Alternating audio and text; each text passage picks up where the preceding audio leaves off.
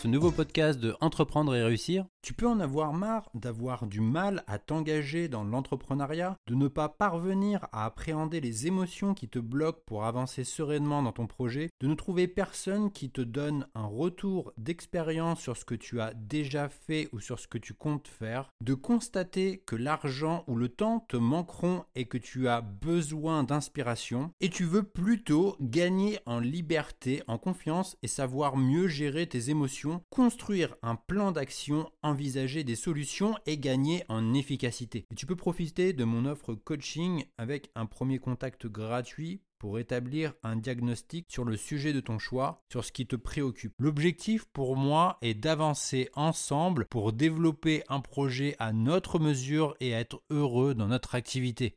Tu retrouveras toutes les informations disponibles sur la page Mon offre coaching disponible sur mon site entreprendre-et-réussir.co. Pour trouver un projet issu d'une passion, il y a énormément de facteurs à prendre en compte. Ton projet idéal doit à la fois correspondre à ta personnalité, être réalisable avec les ressources à ta disposition et atteignable avec les opportunités disponibles autour de toi. L'idée dans le projet passion. Il est difficile d'obtenir une réponse objective à ces questions sans outils.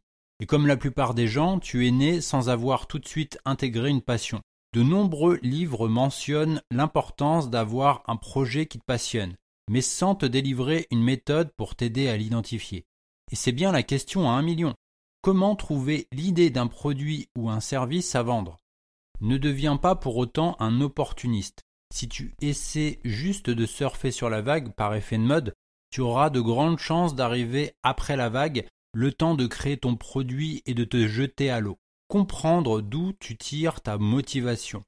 Voici les facteurs nécessaires pour trouver le projet qui te passionne sans savoir quoi faire dans sa vie en deux catégories. La première catégorie, les facteurs qui te motivent, la recherche du plaisir ou les facteurs négatifs, ça peut être l'évitement de la douleur.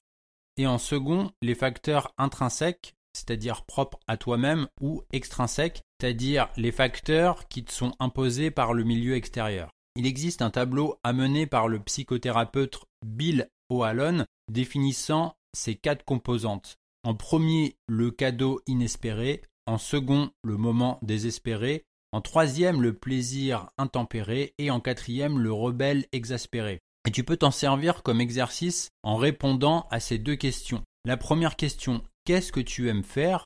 Et la seconde question, dans quoi excelles-tu? Avec tes réponses, entoure la composante qui va te correspondre. Ainsi, tu trouveras le projet qui te passionne. Aide-toi de l'explication de chaque composante, le cadeau inespéré. Tu as su prendre une direction positive en puisant dans certains événements de ta vie. Une rencontre fortuite ou l'encouragement de personnes t'a permis de progresser, ou tout autre élément qui a causé un tournant positif dans ta vie. Tu peux t'en servir en prenant ces cadeaux du ciel pour les partager et aider les personnes qui n'ont pas eu la même chance que toi.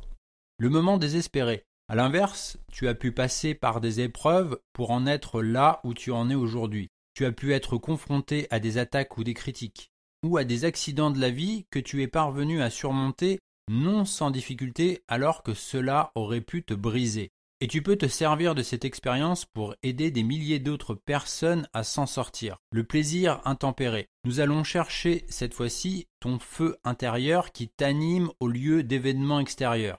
Existe-t-il une passion qui te procure une joie intense? Peux-tu être absorbé par un hobby, une activité, un loisir créatif ou à une vocation pendant des heures sans que tu ne vois le temps passer?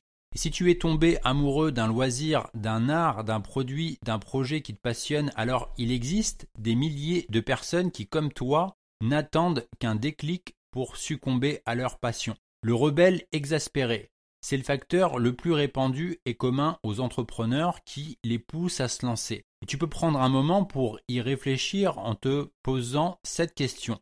Qu'est-ce qui ne va pas dans ce monde? Tu utilises ta frustration pour la transformer en une opportunité. Et dans ton sursaut d'indignation ou de quête de sens, la vie nous offre des opportunités qui se révèlent parfois dans des frustrations. Grâce à cette méthode, tu peux explorer des pistes pour des concepts de produits ou services tout en étant certain de maintenir ton enthousiasme à long terme et en toutes circonstances. Deux manières de trouver des idées d'opportunités. En premier, identifier des problèmes qu'ont certaines personnes et qui nécessitent une solution. Et voici une autre approche en t'intéressant aux problèmes que rencontrent actuellement de nombreuses personnes.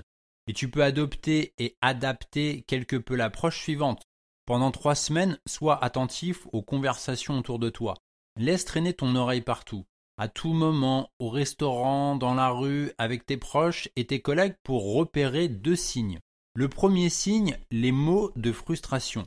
Sois attentif à des phrases signalant une frustration du style j'en ai marre d'eux ou encore un ras-le-bol d'eux. Il pourrait trouver une solution Rappelle-toi que la vie est pleine d'opportunités qui se manifestent sous forme de petites frustrations.